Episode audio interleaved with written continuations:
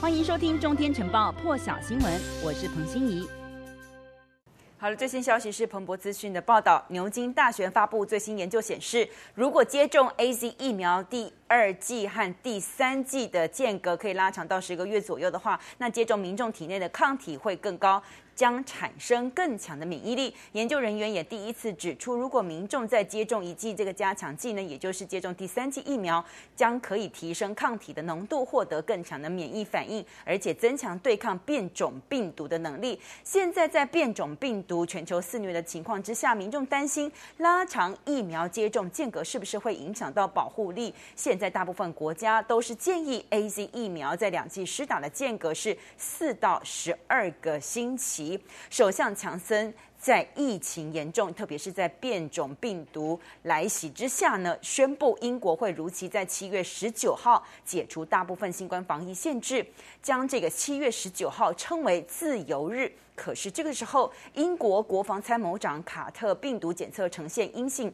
呈现阳性，将会接受十天的自我隔离。而曾经和他接触，包括防长在内六名资深官员也正在自我隔离当中。英国《泰晤士报》就报道，德国总理梅克尔将要寻求欧盟禁止来自英国的旅客入境，而且不论是不是打过疫苗，梅克尔希望把英国列为令人忧虑的国家。欧盟和成员国官员呢将会。来讨论讨论这个部分，但是预料这个提案呢会遭到葡萄牙、西班牙还有希腊这些国家的反对。那 Delta 变种疫情蔓延，英国照样要解封。西班牙总理则是宣布，英国卫生情况呈现负面发展，要到巴利亚里利群岛度假的英国游客呢，需要完成接种或者是出示 PCR 阴性检测证明。西班牙总理特别强调，将在七十二个小时之内来实行，方便旅行社还有英国游客遵守新的规定。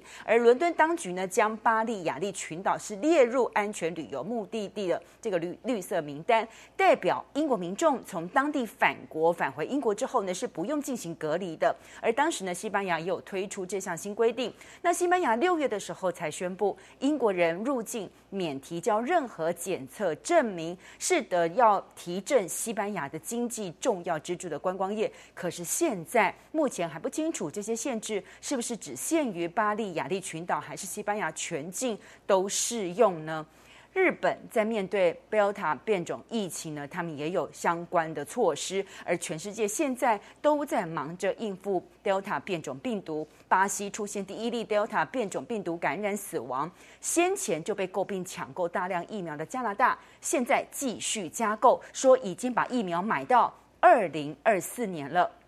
而澳洲呢，在出现 Delta 变种病毒三个到四个群聚感染之后，现在澳洲七成人口都要关在家里。总理莫里森呢，已经召开完紧急防疫会议，现在要考虑采取强制，就是长照机构员工要来施打疫苗。而日本呢，现在打过疫苗的长者比例现在是百分之四十九。首相菅义伟呢，也有发现高龄染疫的比例在日本现在在下降当中，可是东京新增确诊病例当中呢，年轻人现在比例是越来越多的。厚生劳动省在这个防疫专家会议上面呢，就呼吁年轻人赶快打疫苗，因为已经估算出来了，到了七月二十三号冬奥开幕的时候，日本单日新增确诊病例当中呢，可能 Delta 变异株会占到大约。有七成。再来看的是一个现场画面，是英国伦敦东南部的象堡地铁站，在当地时间二十八号下午一点四十三分的时候发生大火。那这个位置呢，是在车站的宫门下。伦敦消防队呢，在推特还发布了。这个爆炸现场出现火球的影片，警方声称呢有进行小规模的疏散，同时也说相信这起事件呢和恐怖攻击是没有关系的。当然，警消出动至少一百名消防员，还有十五辆的消防车到场，有三家店和四辆车和一座电话亭因为受到波及完全着火，一人受伤送医。佛州迈阿密大楼倒塌后，已经确认。九人死亡，一百五十二人下落不明。尽管已经超过七十二个小时的搜救黄金时间了，救难人员还是没有放弃，持续在瓦砾堆当中来搜寻。当局呢也派驻了这个重机具到现场吊挂移除巨型残骸，而美国的陆军工兵团还有以色列搜救专家呢都已经加入了救援行列，在倒塌建筑这个残骸当中呢，现在。挖出一条深壕沟，要让救难人员还有搜救犬呢，可以深入这个建筑的内部寻找生还者或者是死者的那个遗骸。郡长在记者会上一度哽咽，但是现在失踪者的家属还是不满，搜救进度相当的缓慢。搜救团队呢，现在干脆带领家属。直接走访现场了解状况。他们解释说，因为现场不但要同步进行破坏，还有切割，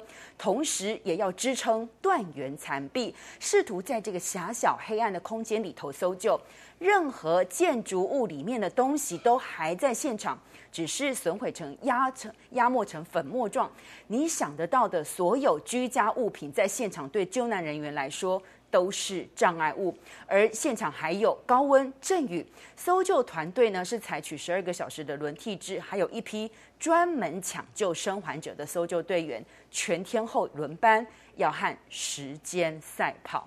G20 外长会在意大利南部的马特拉市举行，包括英国外相拉布、日本外相茂木敏充都有出席。茂木敏充呢还预定要访问波罗的海三个国家，尤其要和脱离大陆十七加一合作机制的立陶宛加强合作。而这一届 G20 外长会议要探讨的议题，除了疫情之外，还有气候变迁，将要确认多国间合作的重要性。G20 外长会议上一次举行呢，面对面会议是在二零一九年的十一月。大陆外交部发言人汪文斌呢，昨天二十八号呢，特别在例行记者会上还说，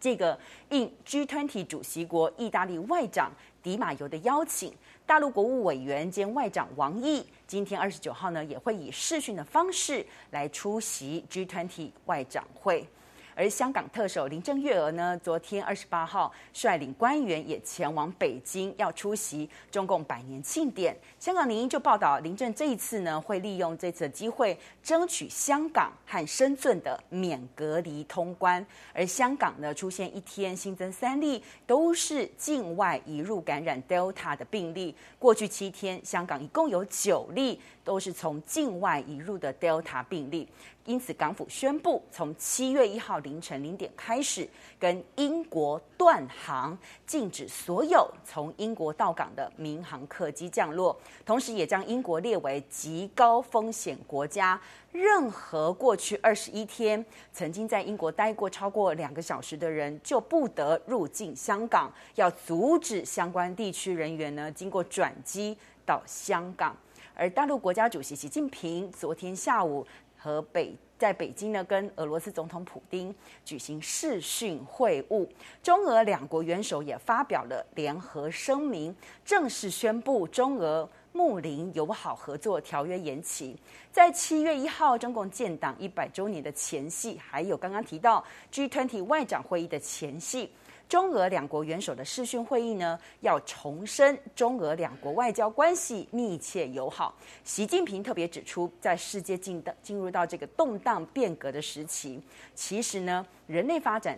遭遇了很多的危机。那中俄的密切合作呢，可以为国际社会注入更多的正能量，可以树立更好的典范。中俄睦邻友好合作条约呢，可以确立就是世代友好的理念。符合中俄两国的根本利益。更多精彩国际大事，请上中天 YT 收看完整版，也别忘了订阅、按赞、加分享哦。